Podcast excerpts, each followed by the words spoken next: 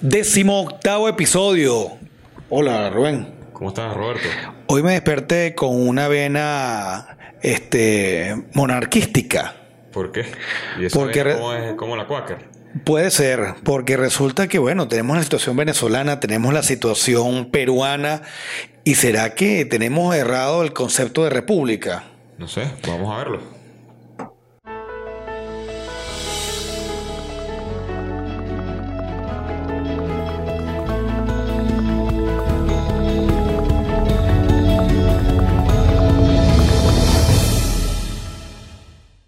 Estaba diciéndote que me desperté esta mañana con una vena monarquística. Es que yo te digo una cosa, si uno hubiese estado en otras épocas y te dicen república o monarquía, si tú me enseñas la foto de lo que mucha gente entiende por república, yo ciegamente me hubiese ido hacia el lado monárquico.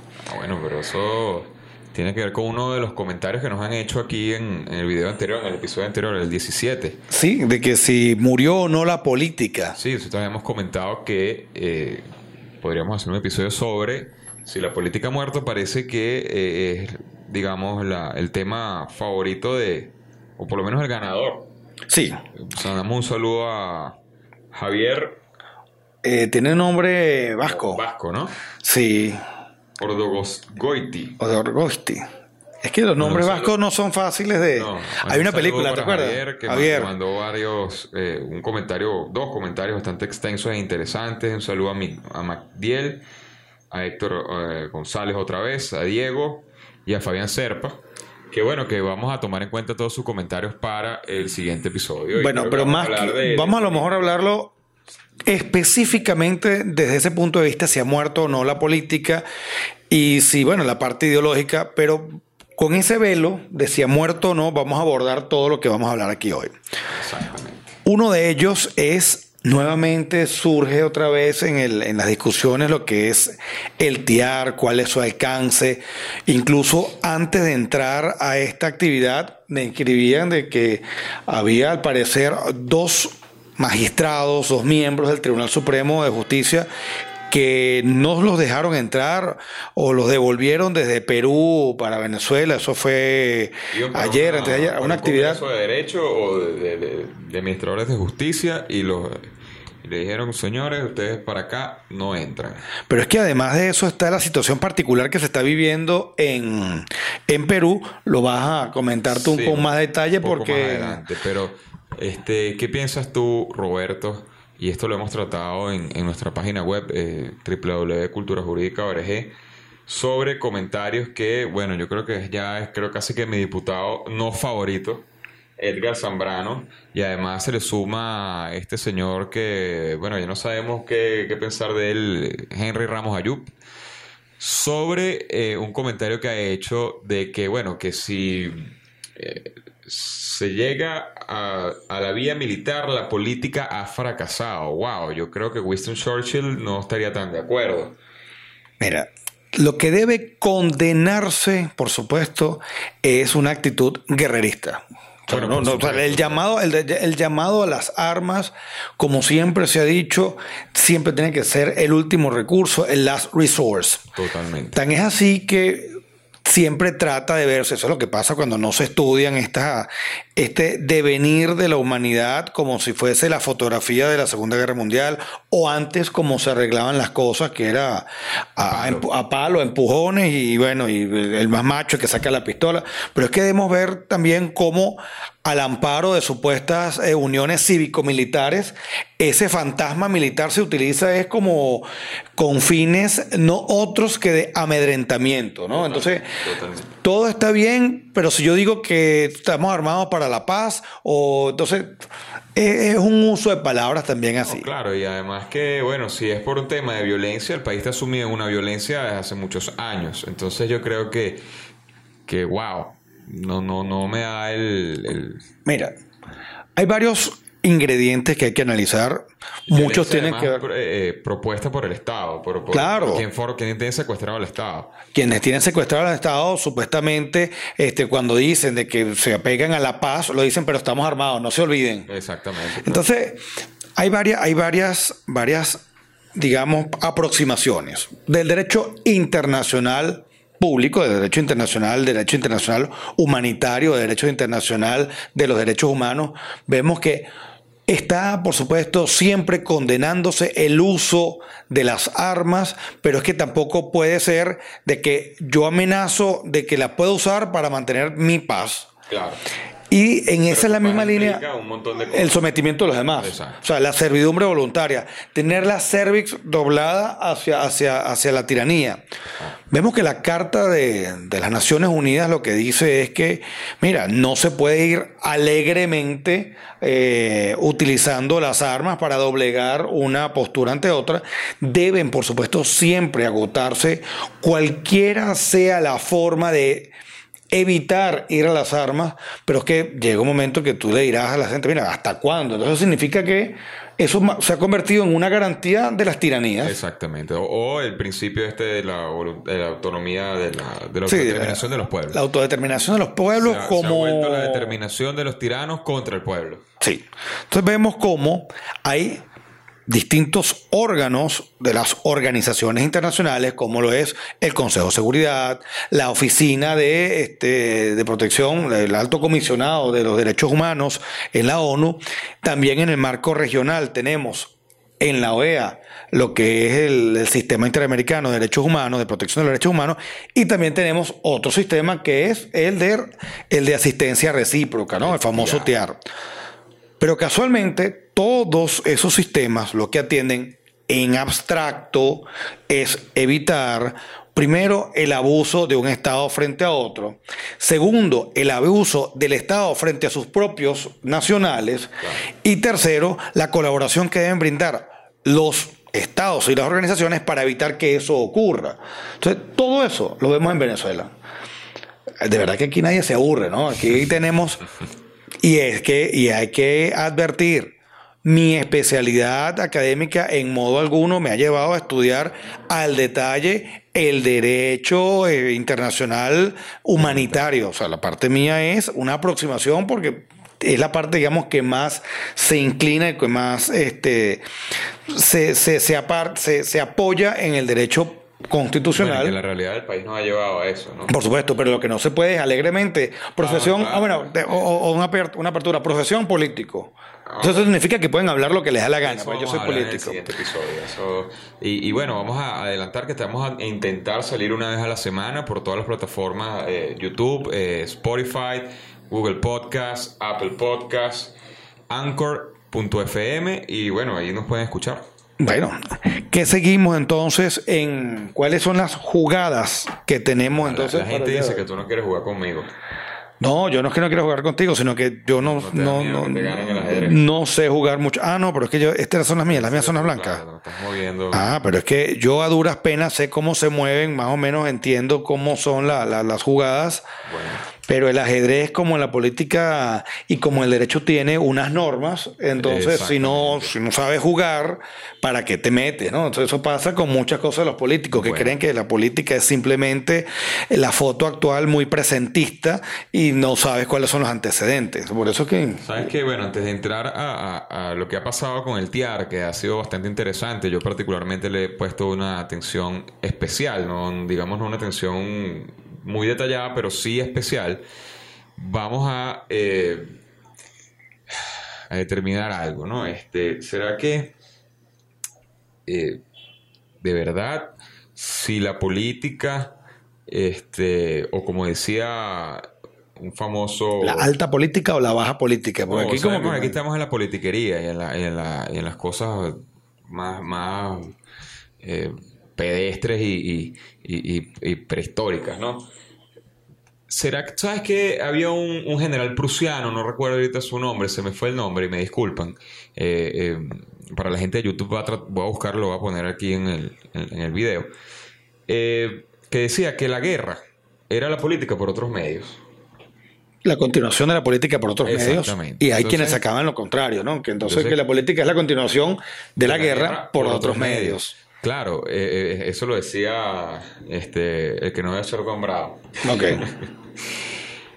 bueno, yo me pregunto, ¿será que eh, los políticos de aquí, eh, como tienen profesión político, ¿será que se les olvida estudiar o será que están, eh, no sé, mal asesorados, influenciados, o se creen el nuevo Gandhi, o es que quieren, o es como dice un amigo que quieren cambiar el mundo sin despeinarse? Yo no, yo no, no entiendo, no entiendo esta postura. no es que yo sea guerrerista ni nada por el estilo, ni, ni, ni quiera algo, pero yo, ustedes mismos lo han dicho. Eh, Juan Guaidó lo ha dicho, que el, que el esquema de Oslo está fracturado, está vencido, ya no, ya no sirve. Y bueno, ayer, eh, ayer martes, eh, primero de octubre, vimos unas declaraciones que parece que se hace la usurpación, ya como que quedó en un segundo plano o ya no forma parte de, esa, de, esa, de esa fórmula que se había planteado. Yo creo que, bueno, varios políticos han respondido en contra de eso. Y wow, me, me, preocupa mucho. Yo, me, yo, yo, yo te cuento que me leí de manera muy general ese acuerdo. Ajá, un acuerdo. El acuerdo. Un vergonzoso, menos mal que tú lo trajiste. Pero, pero el acuerdo.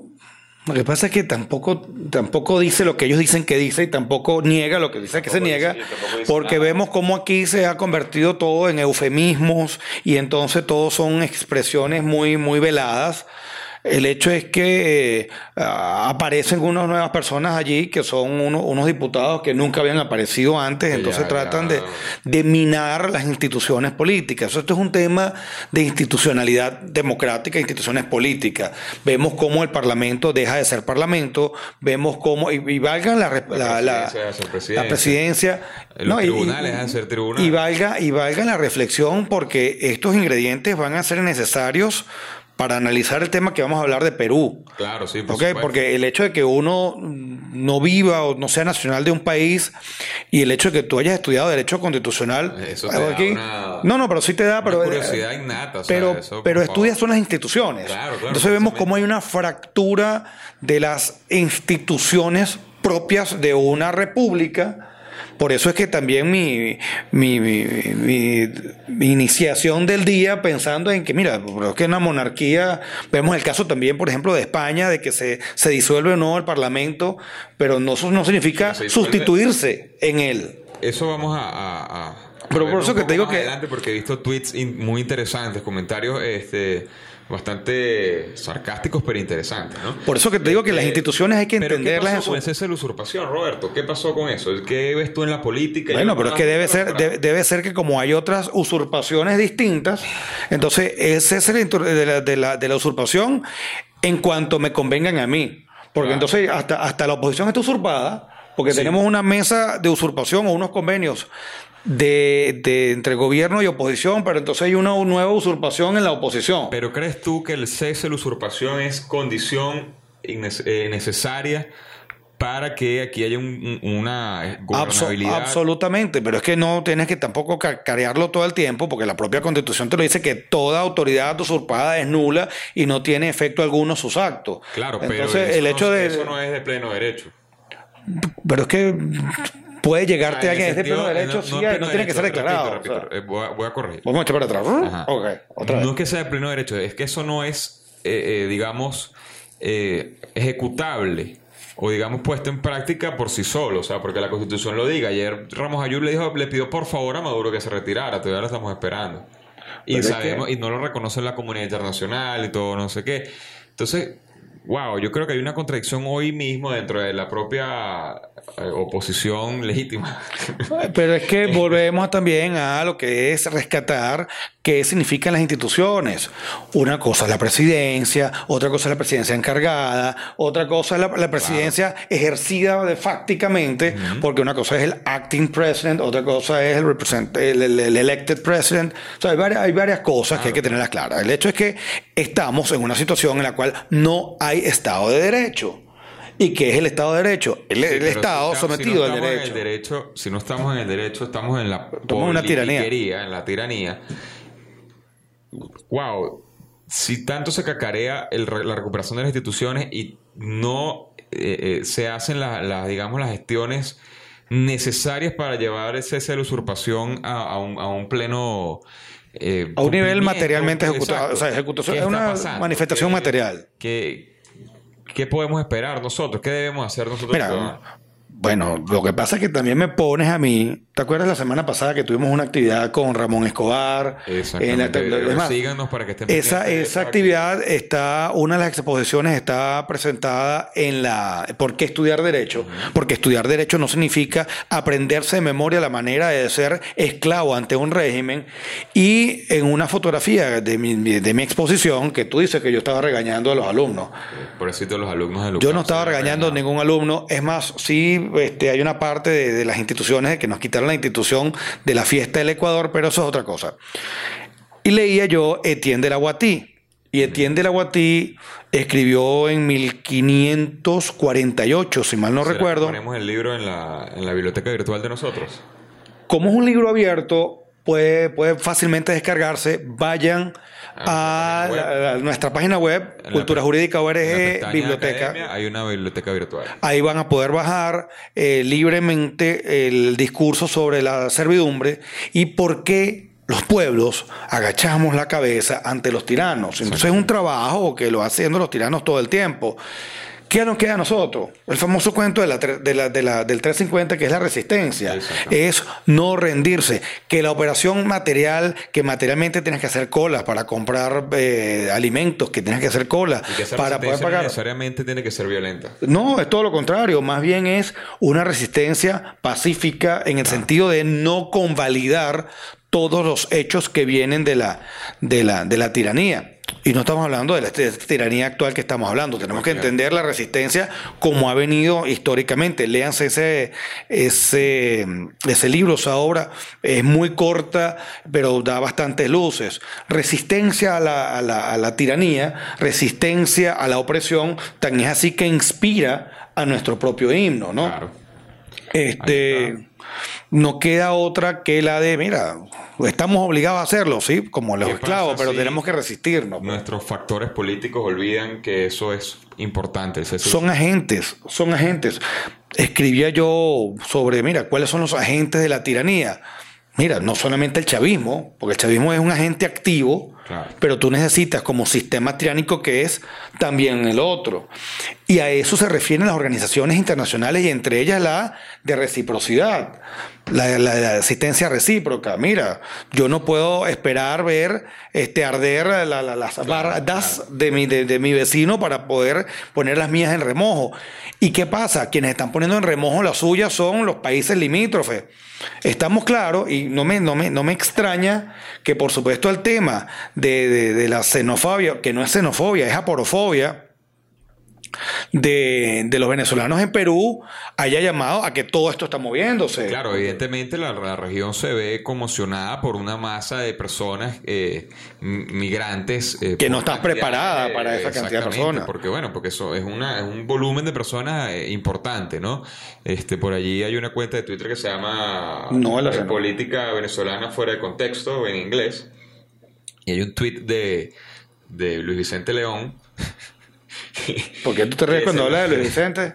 Bueno, porque tiene una forma particular de analizar las cosas, este, un poquito camaleónica. Este, que bueno, le Tornasol. sí, sí, depende de cómo estén las cosas. Y él decía, como en el año 2016, algo así, que si, hubiera crisis humanitaria o hambruna en Venezuela, verán masas de venezolanos corriendo hacia Brasil y Colombia.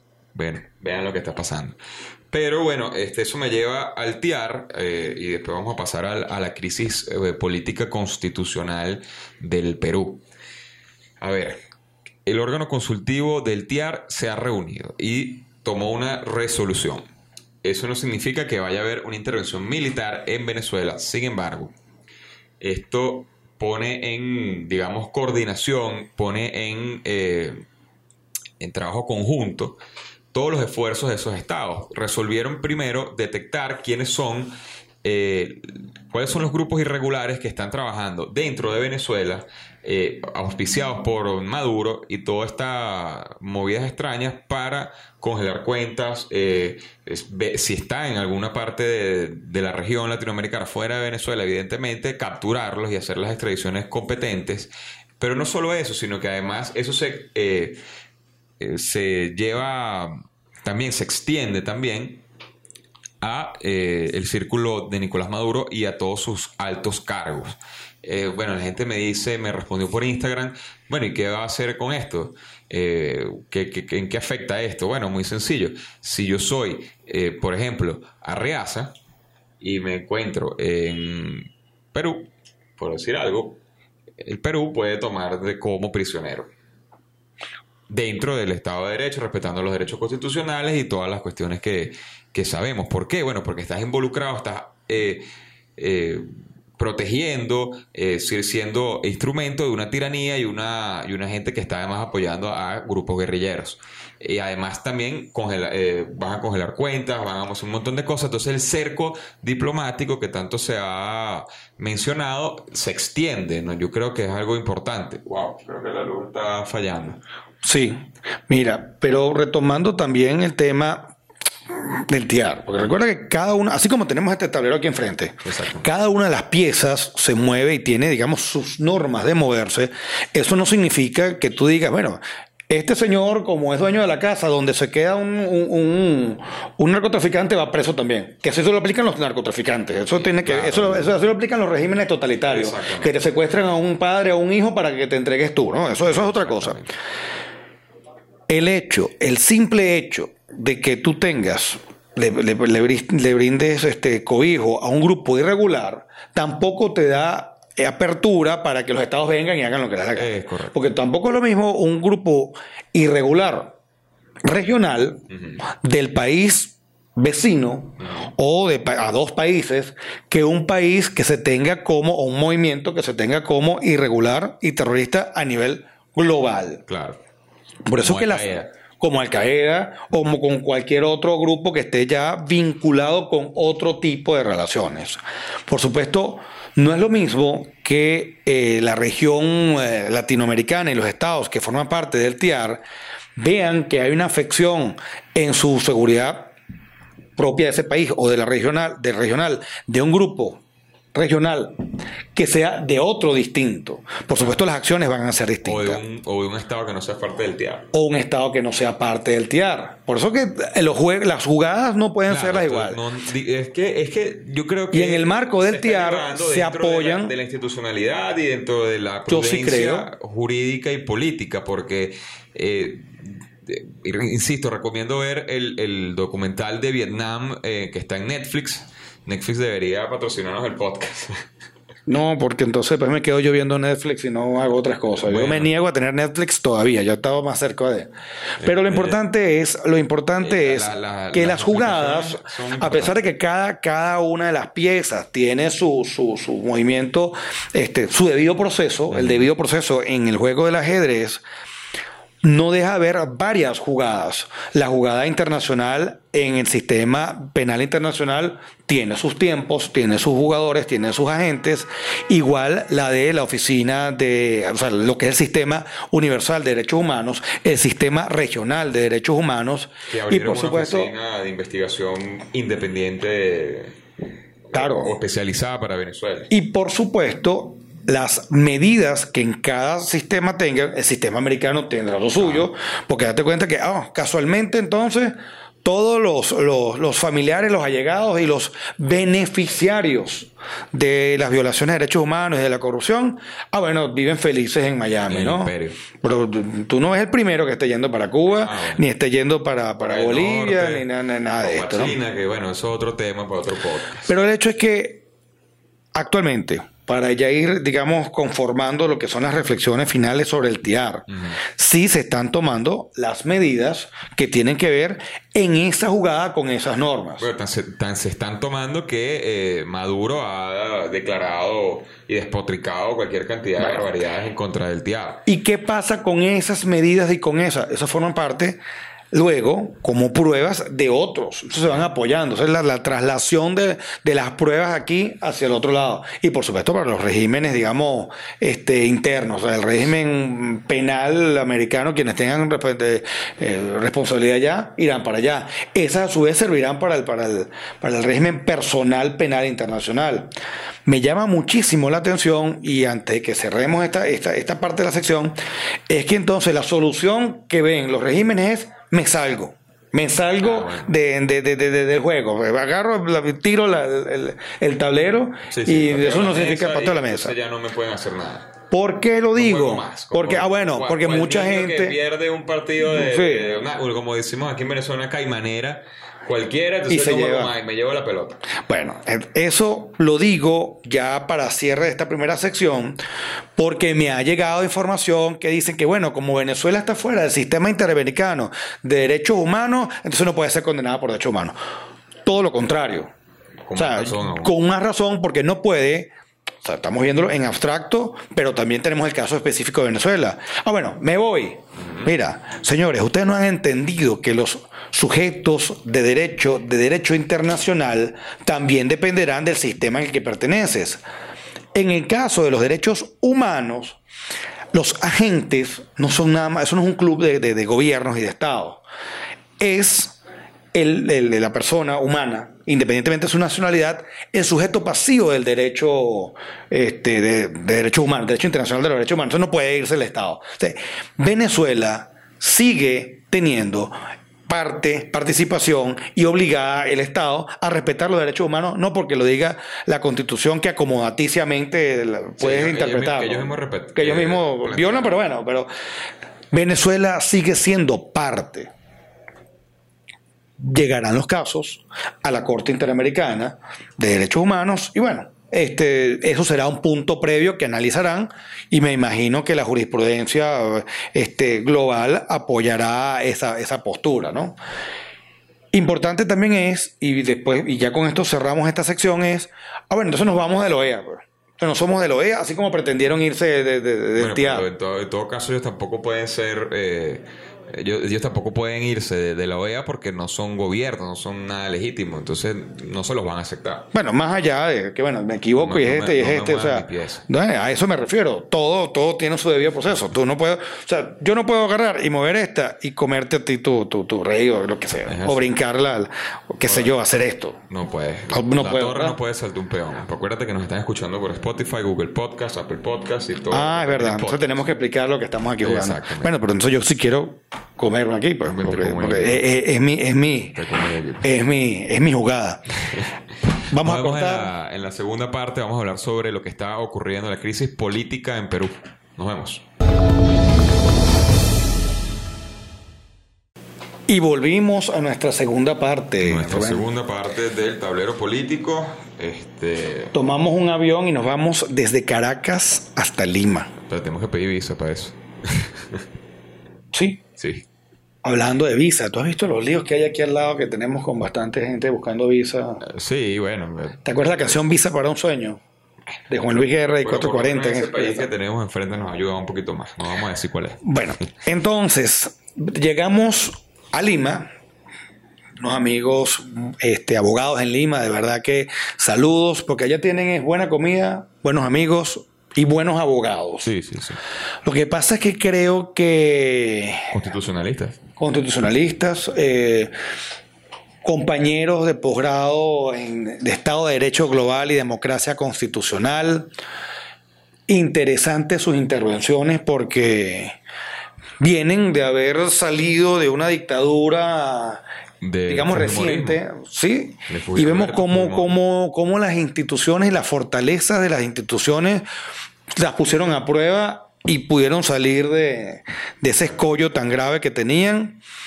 Nuevamente se pone a prueba la institucionalidad democrática en, Perú. Eh, no tengo duda alguna que veremos interesantes intervenciones de, de profesionales y estudiosos de la materia constitucional. Hay muy buenas páginas eh, y buenos videos. Ellos tienen incluso un El programa. que profesor García llama- tiene buena, una página web bastante interesante. Eh, a todos los, a todos los- los- su nombre la página, de hecho. El hecho es que eh, sé que hay muy buenos profesionales y le saldrán a paso de, de- de- de estos grupos que quieren minar las instituciones. Está nuevamente a prueba. Le haremos un seguimiento Que para por cierto es el Fujimorismo nuevamente. Claro, es no que quien disuelve el Congreso, sobre- no, no quien disuelve el Congreso, pero sí quien son está los, fanta- lo- lo- lo- los fantasmas del totalitarismo siempre estarán por allí. Y por eso es que uno nunca puede bajar la guardia, incluso en momentos, este, digamos, de, de- de- de crecimiento democrático, uno debe ser siempre crítico y analizar cómo esta, esta- esas fuerzas del mal quieren obrar. Rubén, el día de ayer te veía que estabas este, disfrutando mucho lo que era el estudio constitucional desde fuera, porque no es lo mismo, Claro. por supuesto, estar dentro, pero desde afuera de, del orden, digamos, peruano que ha habido por allí. ¿Qué nos puedes decir de cuál es el movimiento o cuál es la lectura que le debemos dar de control de los poderes en cuanto a poder ejecutivo y poder legislativo y del parlamento? Bueno, eh, eh, lo primero que hay que decir es que lo que ha pasado en Perú es lo que se conoce como los eh, check and balance, los pesos y contrapesos de la Constitución. Eso es lo que está planteado sobre la mesa. No hay, digamos, eh, que yo haya visto un movimiento inconstitucional del todo. Lo que sí me llama la atención son cosas que, digamos, ya forman parte de la estructura del Estado peruano, ¿no? El, el Congreso peruano es unicameral, Roberto. Entonces, ¿qué quiere decir esto? Que hay una sola cámara, eh, se prescinde de la Cámara de los Senadores y eso lo que te da es un Congreso extremadamente rápido, un Congreso extremadamente volátil, un Congreso visceral, eh, y no porque sea el peruano, porque lo vemos aquí, lo vemos en, en- en- lo vemos en todos los países donde se, se toma esa estructura. Yo estoy en contra de la unicameralidad. Claro, y eso es lo, lo- l- irónicamente lo tienen los países comunistas, este, que claro, que necesitan darse algún velo de, de democracia, entonces toman eh, unas grandes asambleas con un montón de gente, que si los trabajadores, que si la gente pobrecita, que no sé qué más, y bueno, tienen una sola cámara precisamente para tener un, Un control, control- político superior, estilo chino, estilo Corea del Norte, donde hacen una un control muy directo sobre las personas que están allí. Y atenta también contra la idea de república. Exactamente. Porque Entonces, las que son regiones, no, no conozco, no tengo detalle de cómo están política, eh, o sea, político-territorialmente Dividido. divididos. Pero por supuesto la representación en una Cámara Alta o un Senado, como se, se llame, Es según mayor. el- este, es mayor, entonces por supuesto eso, eso ayuda a tener un mayor desarrollo y control también de las regiones frente al Estado Nacional. Pero bueno, de eso pudiéramos hablar muchísimo entonces, más. Me llama la atención también que hay un, un- varios artículos de la Constitución peruana donde desarrolla un control político bastante interesante. Otra cosa que me llama la atención es el presidencialismo tan intenso que hay. El presidente es inmune a ser juzgado, salvo unas excepciones. Una de esas es disolver el Congreso. Es decir, que incluso en un sistema que existe una inmunidad presiden- de presidencial, esa, ese hecho este, es de, los de los que sí están sometidos a, a juicio. Si no, si no me equivoco, este, el artículo 117 de la Constitución peruana establece que, perdón, el presidente no puede ser juzgado salvo por traición a la patria, eh, impedir elecciones, disolver el cargo, disolver el Congreso, perdón, salvo el artículo 134, que es el caso que está ocurriendo ahorita, e impedir eh, reuniones del jurado de elecciones y, su, y su trabajo regular, ¿no? Entonces, ¿qué es lo que está pasando? ¿Por qué el, el presidente Vizcarra toma esa decisión tan drástica siendo el antifujimorista? Y, y sabiendo que Fujimori hizo exactamente lo mismo y instauró una dictadura terrible, espantosa, que por cierto también se salió de la OEA. Pretendieron hacerlo, dio después una sentencia, pero bueno, eh, la intención El era paso esa. lo dieron. Sí, Entonces, wow, ¿qué es lo que pasó? Que, y por qué yo digo que es un sistema presidencialista tan, tan intenso, porque eh, existe lo que se llama la cuestión de confianza. Una cuestión de confianza es que el presidente plantea una ley y si esa ley es rechazada, ignorada o lo que sea por el Congreso, se toma en cuenta que esto es un rechazo de una cuestión de confianza. Si eso ocurre dos veces en el mismo gobierno, según el artículo 134, el presidente puede disolver el Congreso. Y además tiene que, en ese mismo decreto, convocar elecciones, cosa que hizo dentro de los cuatro meses. Si no ocurre ese paso, el Congreso disuelto vuelve a tomar de pleno derecho su, su cargo, ¿no? Pero ¿qué es lo que estaba pasando? Había ya la, la- la renuncia del presidente Pedro Pablo Ku- Kuczynski, si no me, si no, si no, si no me equivoco en pronunciarlo. este, conocido como PPK, y bueno, evidentemente esa, esa rencilla quedó allí. A todas luces, eso, esa, esos movimientos políticos están muy presentes porque el, el presidente PPK eh, ganó con lo que se llama el Congreso en contra, es decir, está lleno de fujimoristas. Entonces, bueno, estos se dedicaron a hacer eh, su trabajo de oposición, de forma buena o mala, ese no es nuestro trabajo aquí como, como venezolanos. Eh, no, porque hay aspectos que son. no, y hay, aspectos que la realidad directa este, es la que tienes que, tomarla en cuenta y, por supuesto, la distancia no solamente geográfica, sino eh, también la distancia de, conocer el día a día nos, nos, imposibilita y nos. No. Bueno, el caso es que yo he visto tweets donde dice una persona no puede estar en la capacidad de disolver un congreso, pero es que no fue una sola persona. Si ya tú sabes cómo, congresista, que tú al darle Primero que le da, negativa, rencillas. En el primer caso, le, tienes rencillas con el, con el ejecutivo. Entonces le rechazas una ley, le rechazas dos, se lo pones en bandeja de plata para hacerlo. Claro, y también hay que ver, porque pudiera ocurrir que tú lanzas una ley este, con la, la sola intención de que te la rechacen. Claro, claro. Mira, y sí me llama la atención, no sé, este, volvemos a que lo hemos analizado y todo ha resultado tan, pero tan, tan, tan dinámico y violento y rápido. Violento no en el sentido de, violencia, sino de, la, vertical, sí, sí, en términos futbolísticos. El hecho es que y la justicia constitucional. El bueno, precisamente, precisamente se da esta, esta disputa porque una, la ley que rechazan eh, esta vez, esta, esta eh, digamos, esta, esta censura de confianza, este rechazo de confianza, es sobre cómo se eligen los, los jueces constitucionales del país. Precisamente los fujimoristas querían elegir un cierto grupo o un juez en particular que les sea favorable a ellos o a esa tendencia. Entonces, claro, la, la tensión allí se, se sumó. Eh, Wow, entonces queda esto así, después toma el Congreso, se, no, no se disuelve, sino que, bueno, no, es que no se disuelva, no acataron la, la, orden presidencial, el, la propuesta.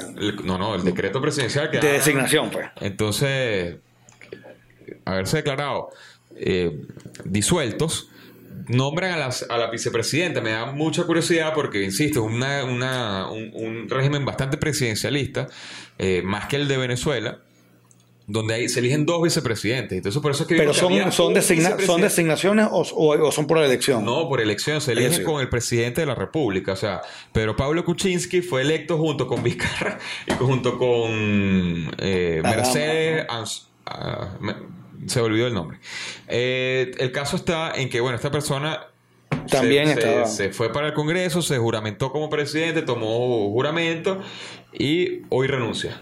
Bueno, imagínate las, renuncia. Imagínate las presiones internas, o sea, que, se están viviendo. Pero sabes que la tiranía de Venezuela, eh, la venezolana, le puso reparo a todo eso, eso rápido. ¿Sabes cómo lo hacen? Con, con legislación, legislación de emergencia. Bueno, es que queda el presidente con legislación de emergencia. Entonces, eh, pero es que lo peor es que no solamente el tema de legislación excepcional, de emergencia, es importante porque la gente lo, lo, destina a cosas distintas a lo que deben ser, que es atender a la emergencia. Pero más allá de eso, legislan para, para, para, de manera permanente. Podemos hacer otro episodio sobre legislación, de emergencia. De emergencia. ¿Qué va a pasar con nuestros compañeros y compatriotas venezolanos que están en el Perú? ¿Qué puede hacer Juan Guaidó? Eh, ¿Qué pueden hacer las, organizaciones multilaterales ante la posibilidad de una crisis política que va a dejar, eh, wow, eh, de, a todas luces debilitado el gobierno de, Vizcarra, a todas luces, en una grave situación donde puede ceder a las presiones de gente que desde la ignorancia y el miedo tiene xenofobia o, rechazo a los venezolanos, donde evidentemente sabemos que hay grupos eh, delictivos como el tren de Aragua. Y es totalmente legítimo que un ciudadano de cualquier parte del mundo, como nosotros nos preocupamos, que existan bandas armadas en su país. Y, y, además de crimen organizado y de, unas magnitudes espantosas, ¿no? Entonces yo creo que es legítimo, ese, ese temor es totalmente legítimo, pero ¿qué pueden hacer para proteger a la gente que, wow, no, se va a pie sin poder comer porque es verdad, hay una crisis humanitaria? Recordemos, recordemos que el juego de la, de la tiranía, el juego del totalitarismo es la gestión la creación y por supuesto después la generación, la gestión de la miseria y del terror. Claro. Por supuesto que muchísimas de estas personas que están saliendo, mira, este, obedecen a su estado de necesidad material de estar en un lugar donde están comiendo basura, que no tienen absolutamente nada y se van.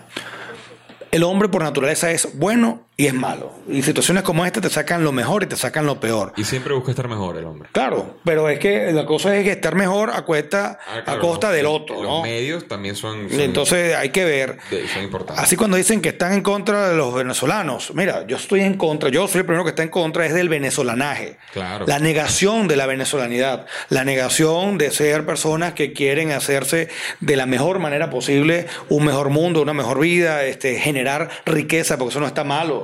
La cultura del pobrismo es la que nos ha llevado mucho a estas cosas. Pero este, hay que entender de que sean venezolanos, sean peruanos, sean bolivianos, independientemente en el estado que estás, tu condición humana debe hacerte y te hace, y hay sentencias ya del sistema interamericano, sentencias, opiniones este, consultivas Caso- y casos el reales caso en los cuales... Dominicana, el caso de República Dominicana con Haití. Con unas niñas, con unas niñas. No, no, y los de Haití también, son muchísimas. se llama. Hay de, la- hay de los niños haitianos, pero el hecho es que se ha extendido, no es porque sean niños, porque tengan Y una... la OEA tiene una organización de apoyo a, El a migrantes. que es el ACNUR. no, pero ese es de la, de la ONU. De la, ah, bueno, sí, La, ACNUR cada es de la uno... ONU y la, y la OEA también tiene una organización que eh, se encarga de eh, proteger los derechos de los, de los migrantes. Entonces, wow, yo creo que esto hay Lo importante es que no puede haber violación, sea en contra de quien sea, Y de verdad que es una discriminación. lástima porque a mí me parece que Perú eh, fue un virreinato y eso le, da- le da una digamos un bagaje cultural, histórico y de da una cancha que no todo el mundo y- puede y, darle, pero como decía el propio Bolívar que, que, que, que Colombia era una universidad, no me acuerdo qué habrá dicho del Perú, pero Bueno, eh, nosotros éramos un era el virreinato de la, de la Nueva Granada. Y bueno, eso le da unas características distintas a lo que fue Venezuela. Entonces, eh, tiene universidades más viejas, un montón de cosas. Y me da mucha lástima escuchar eh, que haya un congresista diciendo que se vayan los venezolanos buenos o malos. No porque yo sea venezolano. Si lo hubiese dicho de los haitianos, lo hubiese dicho de los ecuatorianos, lo hubiese dicho de los chilenos, lo hubiese dicho de quien sea. Tú, como eh, eh, congresista, no puedes ser tan ignorante. No puedes eh, negar el derecho. Tienes que hacer valer tu propia constitución. Tienes que hacer valer los derechos humanos. Y, para siempre. eso es que se te escoge. No, no, y como siempre, vemos como muchas personas, y no es porque no, no, no, no he visto el, el, el caso del, del, del congresista peruano, pero Una congresista peruana. valga a todo el mundo. O sea, basta de atender a los efectos, a las Claro. consecuencias, y no nos estamos yendo a las causas. Porque igualito está pasando en, en- en- en Europa. Totalmente. Muchas de esas personas que arriesgan su vida para poder llegar a Italia, para llegar a Alemania, para llegar a España, entonces se- le, le hacemos, le hacemos vista gorda a las tiranías de, de África y de, y bueno, sí, del, del norte de África. De- no, y de toda África. Entonces, y no atender, o sea, no condenamos las tiranías. Entonces sí tenemos que atender a esta gente que hay que atender, porque es una situación material. ¿Qué hacemos? La gente no se puede, no podemos permitir que se, mueran de hambre, que nos moramos de hambre, porque hay, hay que, hay que asumir que como parte de la familia humana, del grupo humano, del género humano que somos, es así. Hay un tema interesante, voy a abrir el, el- el tema y queda para otro, otro podcast. Venezuela se desbordó. Venezuela ya no está enmarcada en ese espacio geográfico que a pesar de que tenemos tenido problemas limítrofes, uno de ellos es también el del Esequibo, se desbordó. Y hay venezolanos por todos lados. Sí. Importante es que todas esas personas donde estén en el, en el- en espacio global sean embajadores de la venezolanidad y no del venezolanaje. Por eso es que el, el primero que debe ser crítico frente al venezolano que es tramposo versus frente al venezolano que lo que quiere es abusar del propio venezolano y del otro, es denunciarlo. Es decir, no vean al venezolano, no nos veamos nosotros mismos como una plaga, sino que debemos ser lo que somos, personas de bien, que bastante hemos sido reconocidos donde vamos, ¿no? Y hay otros que hacen el mal trabajo y bueno, este, eso hay que condenarlos y eso hay que condenarlos aquí y afuera. Porque yo sé que las aguas llegarán a su, a su nivel, muchos volverán. Y otros se van a quedar. Y otros se quedarán, porque la realidad humana, porque, antes de ser venezolanos somos humanos. y hay habrá gente que se enamora y ahora que tiene hijos y que tienen a lo mejor condiciones materiales más favorables para desarrollar lo que quieran ser, porque a lo mejor son... es una realidad, mucha gente la está está, bien y mucha otra gente no está bien. Entonces, eh, eh, cada, realidad es, individual. Entonces, eso determinará qué va a pasar en el futuro de este país con, los con la migración que hemos tenido tan, tan terrible y que nos ha afectado absolutamente a todos. Entonces, eh, yo creo que más allá de eso hay que adaptarse a, a las circunstancias que tenemos, tanto dentro como fuera del país. Eh, tomar conciencia de lo que está sucediendo en la política, porque me parece que a mí que el año 2019 puede ser el año de la indiferencia, no sé. y volvemos también a cómo iniciamos. ¿Será que murió la política y entonces estamos apostándole a la antipolítica y le estamos dejando espacios a los totalitarios, le estamos dejando para justificar esa intervención que tienen en todas las instituciones? y en todo ámbito de, la, de, la, humanidad, porque vemos que no son solamente los, los, países totalitarios. Entonces, creo que quedamos así en este tablero político. Yo quiero culminar con una, una invitación, una invitación a nuestros amigos del Perú que vean, es más, y vamos a, vamos a, vamos a, emitirles el mensaje y la invitación de manera cortica con algunos.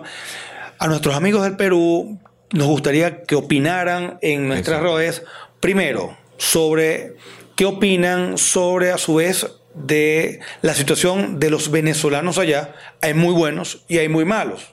O sea, que, ese llamamiento.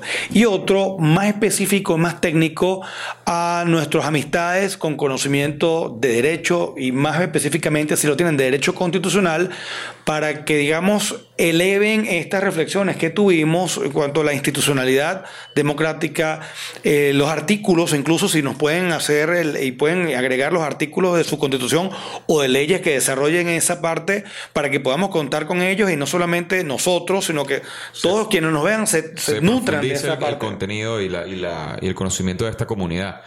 Claro, el caso específico nos llama la atención, pero vamos a verlo también, como digo yo siempre, en abstracto para que podamos. que disfruté muchísimo esta investigación porque de verdad que nosotros como expertos en derecho constitucional eh, si bien es una situación delicada y, y, compleja a nivel político, es muy interesante. Claro, cuando uno dice que lo disfruta, por supuesto, no, no uno no disfruta, por supuesto, el, padecer, el, padecer, el padecer directo, ¿no? Wow, pues cuántas veces, cuántas veces se disuelve un congreso, cuántas veces se nombra, se, se, se, sí, hay sucesiones de eh, el Congreso y designa un vicepresidente, entonces hay eh, eso es bueno en, Argentina, en Argentina hubo una época que pues, no sabían con qué, que con qué, con qué presidente te acostaba y con cuál, bueno, cuando amanecía, no todo el mundo con quién te acostaba, pero el hecho es que el caso de Bill Clinton. ese es otro tema, pero el cuento es que este tipo de, situaciones, quienes prevén una constitución, quienes formaron parte de una asamblea constituyente,